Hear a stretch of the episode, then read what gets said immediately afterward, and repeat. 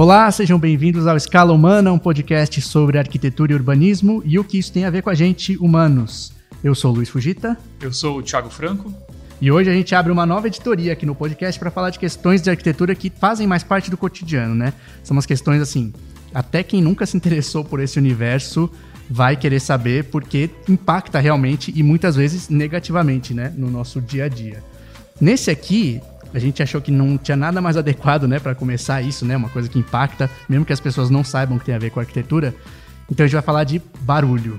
É uma coisa que dificilmente ela não vai ter passado por esse problema, né? Ou, no mínimo, ela sabe de alguém que sofreu bastante com isso, né? E aqui a gente não vai estar tá falando, assim, claro, de alguém que tem um vizinho que faz muito barulho, né, de madrugada. Mas assim, barulhos que assim, putz, acho que minha casa podia ter alguma coisa que ela não tem e que por causa da falta dessa coisa é que eu tenho esse incômodo, sabe? Ouço esse barulho sempre, eu ouço demais, sei lá, o vizinho de cima pisa, eu ouço, acho que não devia ser assim. Então a gente vai tentar falar por que, que esses problemas acontecem, né? Tem a, a, história de que apartamento novo tem mais esse problema porque tem parede fina, é uma coisa que eu escuto bastante. Vamos falar um pouco sobre isso, né? Se isso é verdade e também se dá para resolver. Bom, Thiago, como sempre, né? É bom a gente começar com uma questão mais aberta, assim, né? para mim tem a impressão que o barulho realmente tem a ver com, sei lá, sabe, a grossura das coisas que distanciam eu do resto, né? Tem a ver com isso? É tipo, ah, é uma grossura da parede que faz eu ouvir mais ou menos, ou do teto que faz eu ouvir mais ou menos o que está do outro lado? Está tá bem correto nessa sua impressão. é, é, um dos princípios básicos aí do, do, tratamento acústico, inclusive isso desmonta alguns mitos né, de, de materiais que são acústicos. Uma coisa que é comum a gente ver, inclusive no mercado, é a gente vê aquela coisa de, ah, estou vendendo, ah, vende-se um material acústico. Uhum. Né? Desde janelas acústicas até revestimentos acústicos. Bom, tudo é acústico. Né? Você bate em qualquer coisa, ele gera algum tipo de som ou ele amortece algum tipo de som. Agora, para ele ter um desempenho acústico, depende do tipo de função que você quer dar para esse, esse objeto, para esse material, revestimento. Então, a gente tem que primeiro entender se a gente quer tratar acusticamente o ambiente ou deixar o som mais agradável do ambiente ou se a gente quer isolar o som. Uhum. E aí, para a gente pensar em resolver os problemas de acústica, é bom também a gente entender que a gente também tem basicamente duas fontes aí de, de ruídos, que são os ruídos aéreos, né, que se propaga pelo ar. Né? Uma pessoa grita, você ouve, porque o ar vai, vai dissipar esse ruído. Dona E o ruído de impacto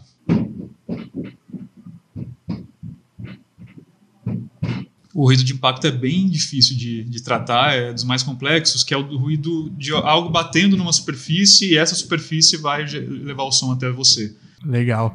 O som que você fala do impacto seria o clássico passo no andar de cima. Sim, sim. Esse, esse é um dos piores fontes de ruído, uma das piores fontes de ruído. O ruído aéreo, por incrível que pareça, é mais fácil de tratar porque você consegue desviar, você consegue criar barreiras sonoras em relação ao ruído aéreo. O ruído de impacto ele é um pouquinho mais difícil, geralmente é mais custoso, é, gera às vezes reformas um pouquinho mais onerosas ou a, itens mais específicos assim para o ruído de impacto. Acho que dá para ter essa coisa do impacto dá para ter uma ideia porque quando tem cachorro em cima aquele barulhinho de unha de cachorro que não é um barulho alto, né?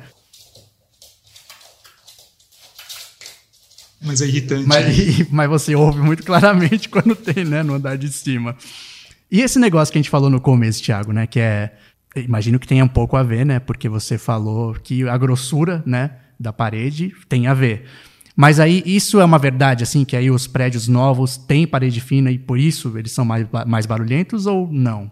Sim, tem, tem a ver. É, novos é legal a gente depois tentar dar uma pontuada aí na linha é, do tempo. Sim. Né? Mas o que, que acontece? O, principalmente falando em prédio, né? não, não, não em casa. Né? Se a gente vai fazer um edifício vertical, é, a gente tinha, tinha, que ter paredes, estruturas, né, lajes, etc., que sustentassem a carga desse edifício. Uhum. Antigamente, com uma tecnologia construtiva mais é, rudimentar e materiais não tão é, tecnológicos, a gente precisava de mais espessura para a gente conseguir fazer um prédio de 20 andares. Sim.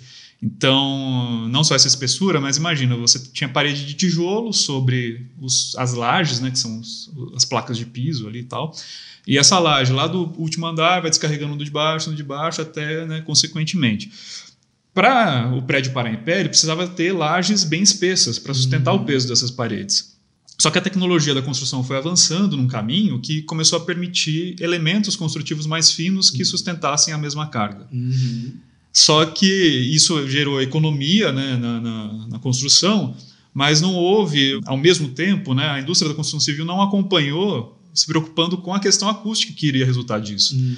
Então, houve uma economia substancial de espessura né, na, na, nos elementos construtivos, mas ao mesmo tempo não pensaram, poxa, mas se a gente reduzir a espessura vai chegar um momento que a acústica vai estar insustentável. Sim. Então, até um, um dado momento aí da, da, da, da, indústria da construção, isso virou uma patologia frequente. Né? Então, se a gente pegar, principalmente quando surgem os edifícios que são construídos com paredes de drywall, Sim. são aquelas paredes de gesso. Sim.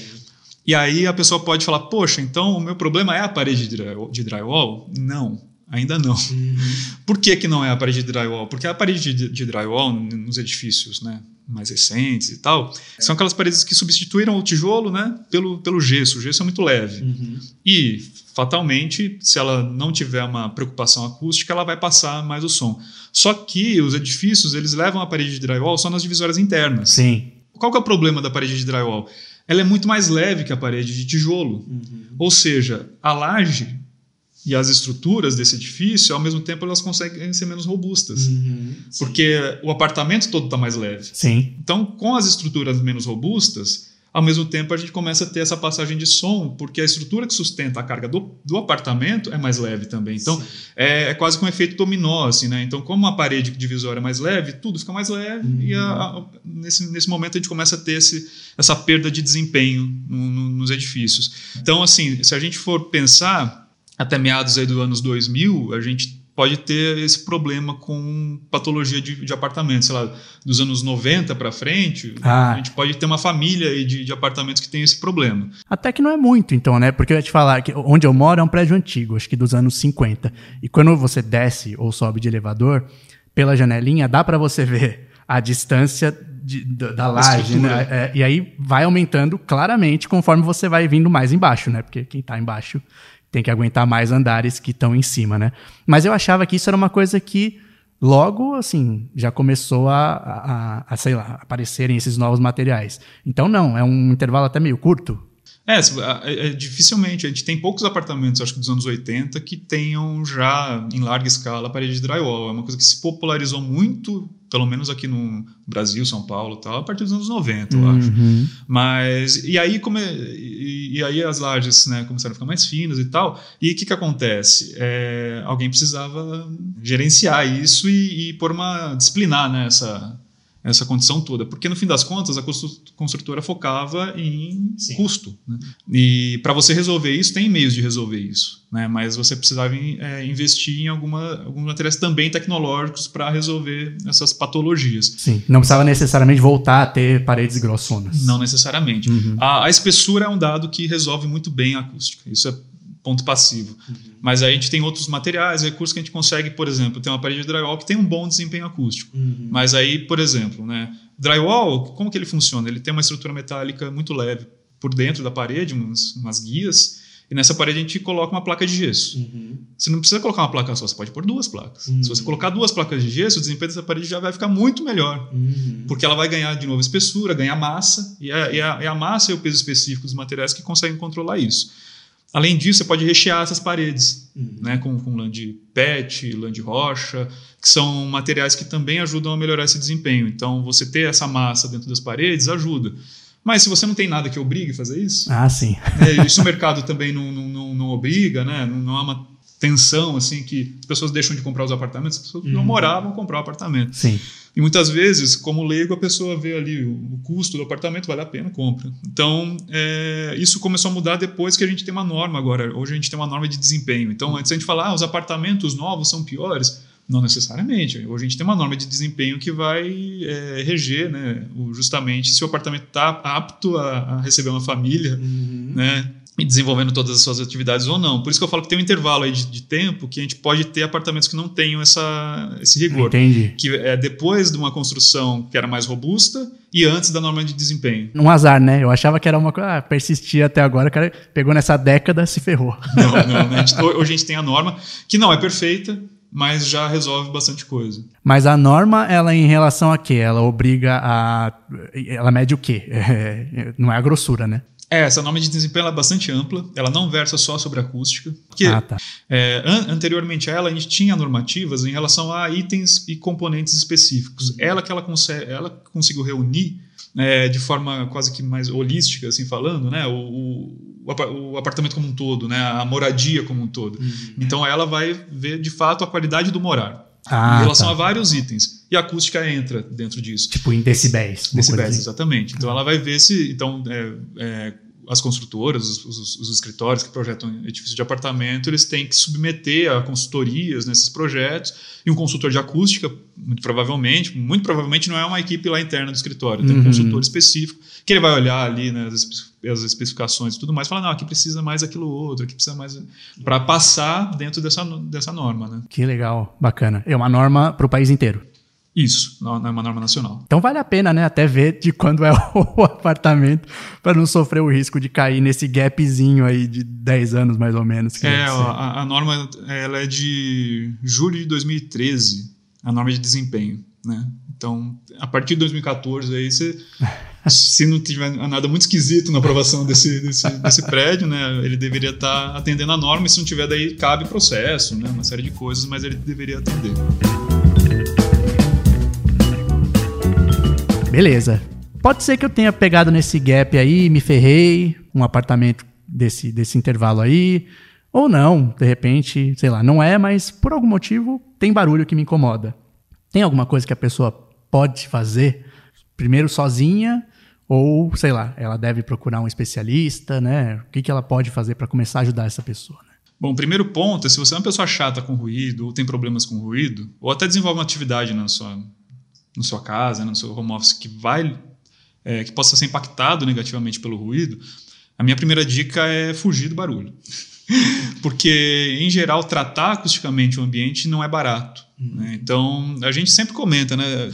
Desde quando você começa um projeto, né, a gente falando aqui de arquitetura, é tentar fugir da, da, da, fonte de ruído. Ou seja, quando a gente, como arquiteto, começa a projetar um edifício, uma casa, e tem alguma fonte de ruído considerável, é, não é ignorar essa fonte para tratar depois, é tentar já fugir. Sim. E aí, como um, um, cliente, né, de repente, eu já falo, ó, tenta fugir dessa fonte de ruído. E aí, é, acho que é começar antes da, da esfera do, do, do cômodo, né, do, do, apartamento em si, é começar a olhar até para a cidade. Assim, uhum. Então, ah, meu apartamento, vou comprar um apartamento que tem uma vista maravilhosa para uma praça. Essa praça recebe eventos e tal, se você tem problema com isso, pode ser um problema. Né? Então, Sim. é uma coisa maravilhosa a vista né, e tudo mais, mas se onde tem vista tem janela, onde tem janela tem buraquinho, onde tem buraquinho entra ruído. então aí já é um problema. Ah, é, maravilhoso porque eu comprei um apartamento que é pertinho de um ponto de ônibus, mas onde que é esse ponto de ônibus? É na sua janela, né? O ônibus acelera, freia ali e tal. Então, a primeira estratégia é fugir das, das fontes de ruído. Que é mais ou menos até, como eu edito o programa, tem até um pouco a ver com isso, que na edição tem um limite do que você consegue salvar se a captação foi ruim, sabe? Tipo, tem um avião que está passando é muito difícil de tirar depois, né? Tem umas ferramentas, uns filtros, equalizadores que você coloca, mas certas coisas não dá. É mais ou menos isso, né? Tem, na, na, fonte você precisa já resolver algumas coisas. Né? É, porque meu conselho é esse, porque em geral tratar ruído é, é caro. E aí a gente vai para algumas esferas de ruído. Então vamos imaginar o seguinte: se o seu ruído é externo ao seu apartamento, ou seja, urbano, né, na praça e tal, tudo mais, daí você tem que tratar suas janelas. E aí tem alguns mitos assim em relação ao acústico. Por exemplo, ah, vegetação ela melhora a, a, condição de ruído, né? Então, se você mora numa casa, se você tiver uma vegetação na frente, ou você tiver é, um parque na frente, tem uma fonte de ruído, ela vai ajudar. Não ajuda em nada. absolutamente nada. Uma árvore não ajuda em nada. Tem até é um meio mito que dá, dá, uma ideia, assim, fala, ah, sei lá, tem umas barreiras, né? Uma coisa que dá uma amortecida. Não. Exatamente. é, faz, faz o seguinte teste, assim. É, se você entrar na sua casa, você fecha a porta e grita atrás da porta, a pessoa ouve do outro lado. Uhum. Imagina, toda essa massa de porta, ela ouve porque tem uma frestinha embaixo uhum. e a uhum. frestinha da fechadura. Imagina uma árvore. A árvore é só vão, é só vazio, Sim. o som vai passar por ela. Já, eu já vi estudos que, que demonstram que as pessoas, às vezes, elas falam, né? Se você vai entrevistar uma pessoa que foi exposta a uma condição com árvore e sem árvore, ela fala que ela ouviu menos. Uhum Mas se você medir em decibéis, é a mesma, Mesma coisa. coisa. Então, tem muito do efeito psicológico. Uhum. A pessoa não vê a fonte de ruído e achar que está ouvindo menos. Sim. Mas é meramente psicológico. Então, por exemplo, árvores não ajudam em nada. Então, o que, que vai resolver um ruído externo, por exemplo, numa janela? Você tem que vedar todos os buraquinhos, não pode ter uma frestinha, né? E aí tem modelos de janela que melhoram ou, ou pioram isso, né? Então, é, por isso que o melhor jeito de você resolver isso são aquelas ja- portas, janelas que parecem portas mesmo, que na hora que você fecha, ela gera uma Sim. pressão e pode ter uma, uma, uma almofadinha, alguma coisa ali que vai é, é, fazer com que ela feche com pressão. Uhum. Então, o primeiro ponto é o mecanismo da janela. Depois, toda a estrutura dela não pode ter uma frestinha de, de passagem de som. Daí o vidro, se ele for mais espesso, a lá, a massa, vai ajudar também. E tudo isso vai tornando essa janela muito cara. Uhum. Dependendo do, do, do apartamento que você mora, o condomínio não, você não pode trocar a janela. Sim. Está na fachada. Né? E daí você tem que pôr uma janela por trás da janela que já existe. Ah, uma nossa. coisa horrorosa para o ambiente. Olha que, que coisa indecente. Por isso que eu falo, esses ruídos externos, é melhor você visitar o apartamento em horários diferentes, se você vai comprar Hum. ou alugar, para já evitar de você ter que pôr uma janela acústica, porque ela pode gerar uma, uma condição estética muito desagradável, assim, e, além de ser bastante cara. Se é uma casa é mais fácil, você tem liberdade de trocar. Agora no apartamento fica complicado, você não pode mudar a fachada do apartamento. Sim, eu acho bom falar isso porque janela anti-ruído é uma maravilha mesmo, assim. Eu já fui em alguns lugares que tem realmente você, ela funciona. Assim, você fecha e isola muito bem. E aí acho que as pessoas ficam achando que é isso, né? Vou mudar. Ah, qualquer coisa ponho uma anti-ruído. Simples, né? Gasto 500 reais numa janela de ruído. Primeiro que é bem caro uma janela de ruído. E depois tem todo esse problema. No apartamento você não pode trocar a fachada. Sim. A fachada do, do, do prédio, né, do edifício, ela é aprovada na prefeitura. Uhum. Então, se você troca aquela fachada, você está burlando ali a- as regras da fachada do condomínio. Tem, tem até as, as regras do próprio condomínio que não vão Sim. deixar fazer isso. Então, a, a janela vai ter que estar para dentro da janela que já existe. Não, imagina. Complicadíssimo. Agora, outra coisa que a gente tem que reparar quando a gente muda num apartamento, eu acho que a gente vai falar mais de apartamento porque em casas geralmente é um vizinho mais chato, Sim. uma coisa em casa é mais fácil de resolver, porque você tem ali a margem de, de operar nas, nas divisórias, né? Agora, num apartamento, outra coisa que é bom reparar, por exemplo, o apartamento que você comprou, alugou, ele é vizinho da caixa do elevador? O elevador ele pode ser uma fonte de ruído, porque ele tem um motor ali, ele vibra, né? Sim. E essa vibração transfere para a estrutura e vira uma vibração bastante chata, né? Pode não ser aquele barulho, É. né, do vizinho ouvindo um som, mas Esse barulho de vibra... né? Mal é um barulho, né? Mas é chato. Fica aquele humming assim.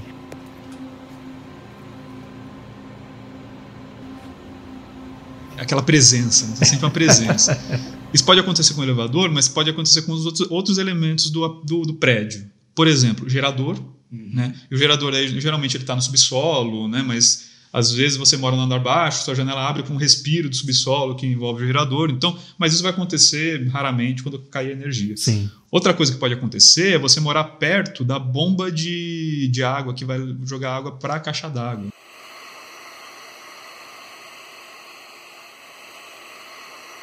É um ruidinho chato de, de motor, assim, sabe? Sim. E aí eu já, já tive conhecidos assim que tiveram brigas com o condomínio, porque o síndico achava que isso não era importante, mas a pessoa se incomodava, Sim. e daí fica aquela disputa, né? Porque dá para isolar a bomba. né? Ah, tá. E aí que a gente entra, porque a bomba ela pode estar fazendo um ruído aéreo, Uhum. mas ela também pode estar fazendo um ruído de impacto, Aham. que é o ruído da, do motor vibrando onde ele está fixado. Sim. E isso passa para toda a estrutura do prédio e fica aquela coisa muito chata, com o elevador é a mesma coisa.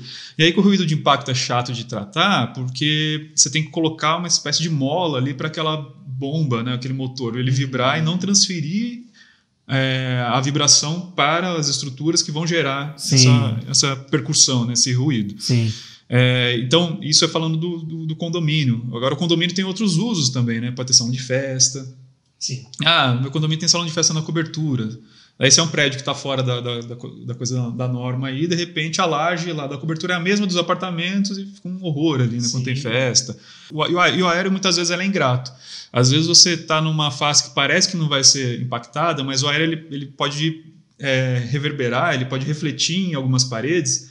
E às vezes você acha que o som está vindo de um lado e está vindo de outro. Sim. Né? O, o- o vento atrapalha bastante isso.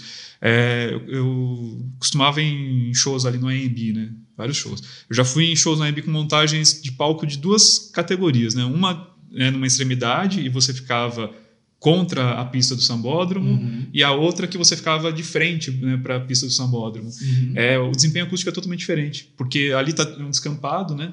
Você tem a, a corrente predominante de vento, se você assistia show contra o vento, você não ouvia direito o que estava acontecendo. Né? Então, Sim, impressionante. É, é, impressionante. E no condomínio, às vezes você acha, ah, não, não estou do lado do salão de festa, mas dependendo da, do, do, comportamento dos ventos predominantes ou algum reflexo de parede, o som pode te atrapalhar. Então, o vento vai levando, ajuda, é, tipo, dá um impulso ali na onda e leva até você. É, apartamento é uma coisa muito barata, né? Uhum. É um uhum. bem que né, você vai comprar um apartamento, então acho que é sempre bom você tentar visitar no final de semana, que tá rolando uma festinha.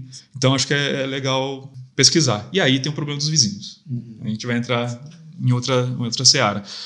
E aí, de novo, né? Pode ter o ruído aéreo, que daí é um vizinho que está ouvindo música muito alta, ou fala muito alto, conversando no telefone na varanda. E aí são as vedações, né? Tem que ver se o apartamento tem uma boa vedação, as janelas são boas. Não precisa ser uma janela acústica necessariamente. Sim. Mas se for uma janela de qualidade, você consegue tratar. E aí a gente pode ter problemas, inclusive, nesses apartamentos mais antigos. Uhum, porque sim. a gente não está falando da parede, a gente está falando da caixilharia, das janelas. Sim, sim. Então, se um apartamento, às vezes, da década de 70, é péssimo o desempenho. Mas por quê? Ah, a parede é robusta e tudo mais, mas a janela não é tão boa. Sim. E aí o próximo item seria justamente o, o ruído de impacto ou o falatório de um apartamento para o outro. Né? Então, geralmente o que vai cuidar desse ruído é, é a robustez dos uhum. materiais. Né? Então, se você tem uma laje mais grossa, se você tem paredes robustas, o som não, não vai vazar. Agora, outra coisa que você pode fazer, essa percussão né, do, do vizinho dando em cima, você pode ter uma manta entre o, o, piso né, final do vizinho e a laje que vai amortecer um pouco esse som e vai fazer com que o som chegue menos é, evidente para a laje e vai te incomodar menos. Mas sempre vai gerar uma obrinha. E o duro é que a obra pode estar acontecendo no seu vizinho, não em você. Né? Daí como que... É, então isso que eu ia falar. Você precisa pedir para o cara... Pedir para o cara. Uma coisa que você pode fazer que é, ameniza um pouco isso é você colocar um forro de gesso com essas lãs de, de rocha e tudo mais no seu apartamento. Ah, mas tá. também não é uma obra barata que você vai ter que fazer no apartamento inteiro. Ou você pode também tentar localizar, né? Qual é o cômodo? É, na sala que me incomoda, ou é no quarto e tudo mais. E aí a gente tem até umas sacadas bem interessantes, assim. É, tem, um, tem um duplex ali do, do Niemeyer, ali na, na Praça da República. Sim. É o, o Eiffel uma, uma ideia bem legal. É um duplex, né? ou seja, é um, um apartamento que tem um, um andar tem a, a, área social e no outro andar tem os dormitórios. Só que é um duplex que é invertido do que normalmente a gente tem. Uhum. Como que a gente pensa normalmente um apartamento? Né? O, o térreo é o, o andar, né? primeiro pavimento é a sala Sim. e o andar de cima são os quartos. Sim. Só que se você faz isso, em cima dos quartos você tem a, sala, sala, do seu vizinho, uhum. você não controla. Sim. Esse apartamento do Niemeyer é super legal, porque os quartos eles ficam embaixo. Uhum. Né? Então você entra pela sala e para ir para os quartos você desce. Ou seja, no ambiente dos quartos, que é o, o você quer ter né, mais tranquilidade e tudo mais, nunca seu vizinho vai fazer barulho no seu quarto, porque em cima do seu quarto está a sua própria sala. Entendi. É, Ótimo.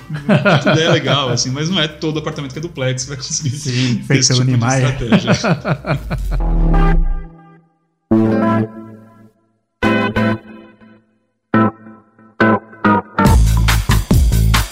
Tiago, você no seu trabalho, assim, você já topou com alguém que tinha esse problema para resolver, né? E aí pediu ajuda especializada, né? No caso você. E aí, sei lá, não tinha o que fazer, teve alguma coisa que a gente tira de ensinamento desse de um caso assim que você possa ter tido? Ah, tem um caso recente, inclusive, que o cliente ele ele era a fonte de ruído. Hum. Então ele estava preocupado em não incomodar os vizinhos. Só que era um apartamento alugado. Né? Então, ele gravava vídeos é, à noite, né? no horário que ele gostava de gravar vídeos, ele era mais ativo e tudo mais. E ele morava numa casa e estava mudando para um apartamento. À noite, madrugada, assim? É, madrugada. Daí ele falou, pô, Thiago, o que, que a gente consegue fazer aqui para tratar isso? E era um apartamento alugado, né? Não era, ele não queria fazer uma reforma muito, hum. muito intensa, assim. E aí, o que, que acontece? Como que ele poderia solucionar isso? Eu falei, ó, primeiro, né, o primeiro, primeiro problema seu é que ele tinha uma janela muito ruim uma janela de alumínio cheia de buraquinhos, buraquinhos e tal. Não era uma boa janela. Falei, como o ambiente era só um home office, minha sugestão foi que ele envelopasse essa janela com uma marcenaria, que ele pudesse abrir e fechar, né? Então tinha um projeto até para isso, uhum. mas ia ser custoso para ele, né? O primeiro ponto é esse. Só que eu falei, talvez isso não seja suficiente, porque o som né, reverberando nas paredes poderia também incomodar.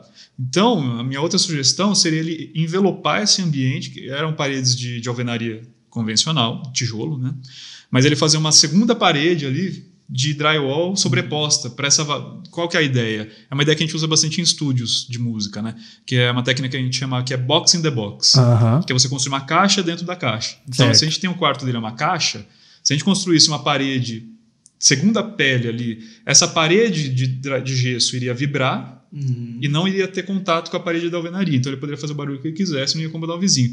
Mas como era apartamento alugado, ele ia ter que, então uma série de problemas que daí não deu certo. Então ele ia ter que mudar os hábitos dele. Mas aí ele até me perguntou, pô, Dá pra gente colocar umas coisas na parede, umas espumas, né? Caixa de ovo e tal. A gente sempre imagina que é porque quando a gente vê a, as coisas tratadas, tem aquela aparência de caixa de ovo, né? Um, uns, umas reentrances, assim, a gente imagina que vai funcionar, né? Então, esse é um, esse é um mito muito comum, porque geralmente a gente vê estúdios, né? Estúdios Sim. de gravação, que eles são acústicos. Mas eles é aquilo que a gente falou no começo do programa, né? Eles estão atacando dois, duas questões acústicas. Uma que é o condicionamento interno do estúdio, para o som ficar gostoso de ouvir, que é um problema, né?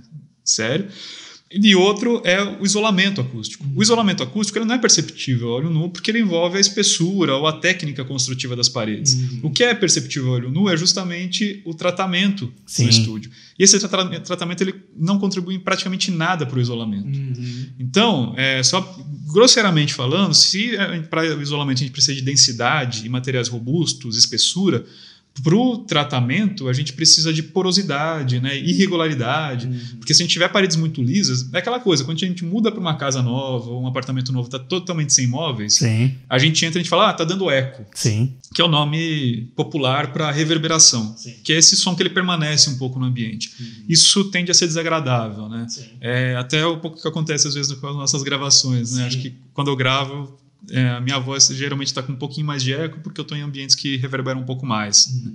Isso é incômodo, né? E é ruim para gravação. Então esses estúdios, né? Ou um estúdio de um YouTuber ou de gravação de música e tal, ele tem essas paredes que elas são absorventes uhum. para o som ficar um pouco mais macio, se a gente Sim. for né, tentar traduzir. Mas isso não contribui com o isolamento. é, e, e, tratar acusticamente é até tranquilo. Você consegue ir até afinando aos poucos o, o estúdio, assim, sabe?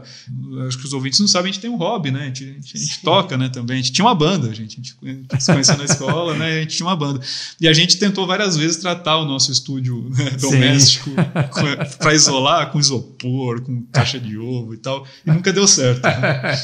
Hoje eu tenho né, em casa um estúdiozinho que eu estou começando a fazer e ele ainda está reverberando bastante. A questão do isolamento eu resolvi. Agora, a reverberação é uma coisa quase de afinar a sala, sabe? Sim. É, então você vai colocando material absorvente ali e tal, até chegar na conta adequada. Põe um pouco numa parede, ainda tá, põe um pouco mais na outra. Isso, e dá pra gente afinar né, a sala. Então seria quase um conceito de afinação. É uma coisa assim acontece na sala São Paulo, né? Uhum. É, então a sala São Paulo ela consegue mudar a geometria da sala para mudar a afinação em função do tipo de, de evento que está tendo. Então isso é muito legal. Mas isso é o tratamento acústico. Então a maioria dos materiais que a gente vê que são acústicos, a espuma, é, caixa de ovo, é, lambri, forro, não sei das quantas a maioria que a gente vê, eles são acústicos pela propriedade de tratamento e não de isolamento. Então não que é, adianta. É, que é o tratamento, que é isso que você falou, de estar de, estando dentro dele ficar agradável o som que se faz ali. Exatamente. Que é quando a gente muda num, num apartamento, a gente, o som tá horroroso, tá dando eco, né? Que a gente uhum. fala, que é a reverberação. Mas a gente põe uma cortina, põe um tapete, põe um sofá, uhum. na hora que a gente põe tudo isso, o som fica normal. Sim. Por quê? Porque eles são absorventes. Né? É, inclusive em, em, teatros, por exemplo, as, poltro as poltronas de teatro, elas costumam ter um, um, desempenho acústico muito semelhante ao corpo humano. Hum. É curioso isso, né? Porque o, o teatro tem que funcionar 100% ocupado, Sim. 50% ocupado Sim. e vazio tem o mesmo desempenho acústico. Sim. Então olha que curioso, as poltronas de teatro, a espuma delas e o tecido, eles têm que ter um comportamento muito parecido com o corpo humano. Que legal. Porque senão o, teatro ele tem um desempenho às vezes lotado e quando ele está metade da ocupação ele tem outro desempenho. Os atores lá teriam que ficar modificando, sei lá, a altura, o jeito que eles falam, dependendo da quantidade de público. É, então aí são os materiais que tratam o ambiente. Que legal.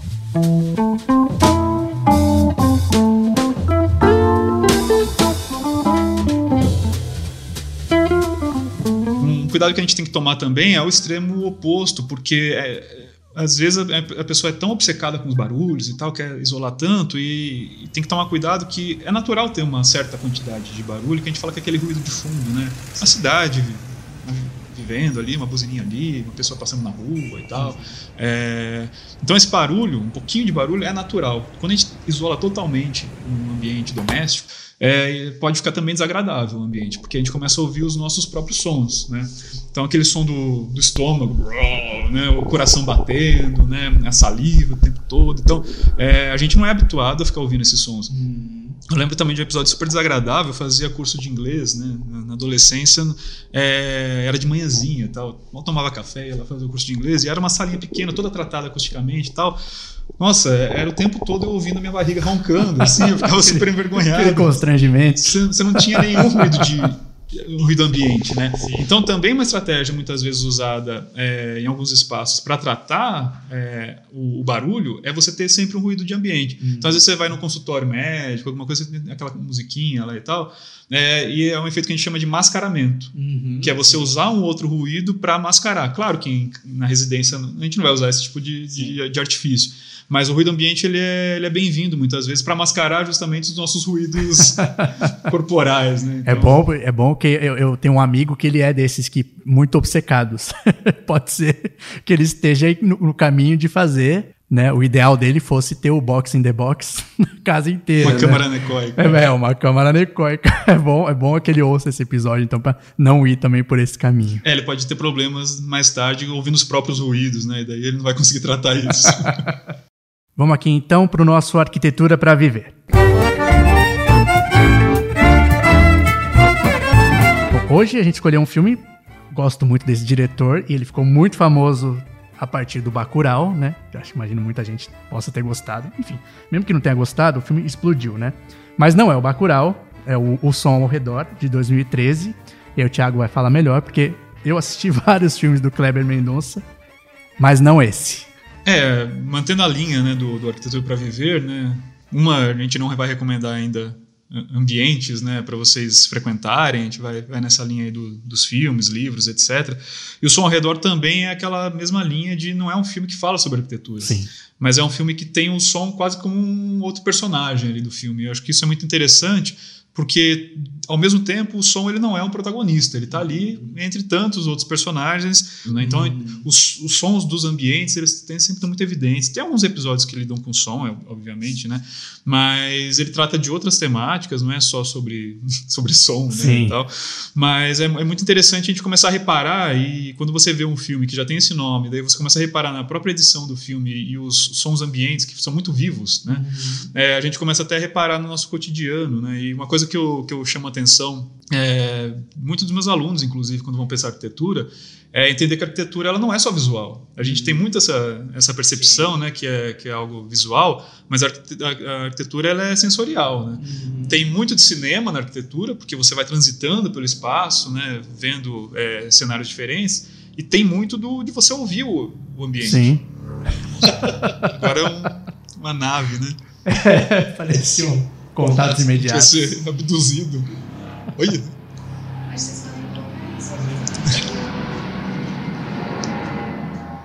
Esse veio, um, foi um, uma vibração junto com.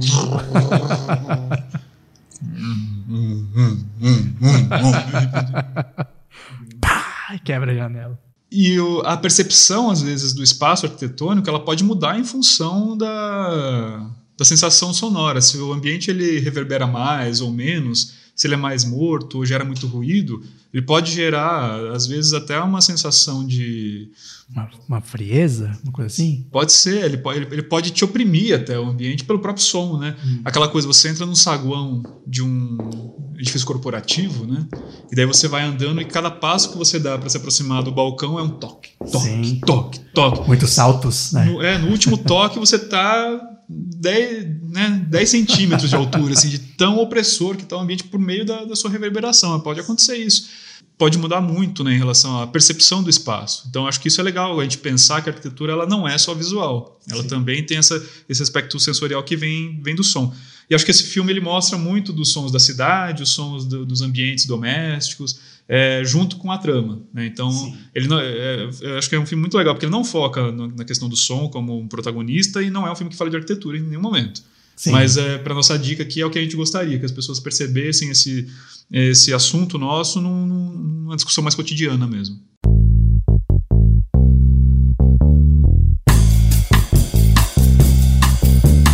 Gente, obrigado por ter ouvido mais esse episódio. A gente tem nossos agradecimentos por enquanto, né, a gente tem pedido para passar de uma marca né, de seguidores no Instagram e temos conseguido. No último a gente pediu para passar de 200, passamos, né?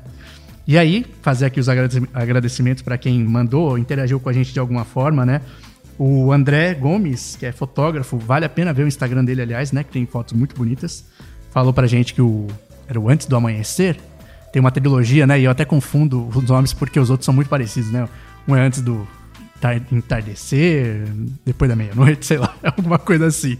Me lembrou a gente que é uma trilogia. Então, quem gostou desse, porque a gente falou, tem mais dois para ver. Mas o que, a gente, o que a gente indicou é o primeiro, né? É, a Joyce Simões pediu pra gente não ler o último comentário que ela fez, então a gente vai fazer isso, né? Não vamos ler, porque ela já vem comentando desde o primeiro. Pra gente é muito bom, né? Ter pessoas que estão ali seguindo a gente em todos os episódios.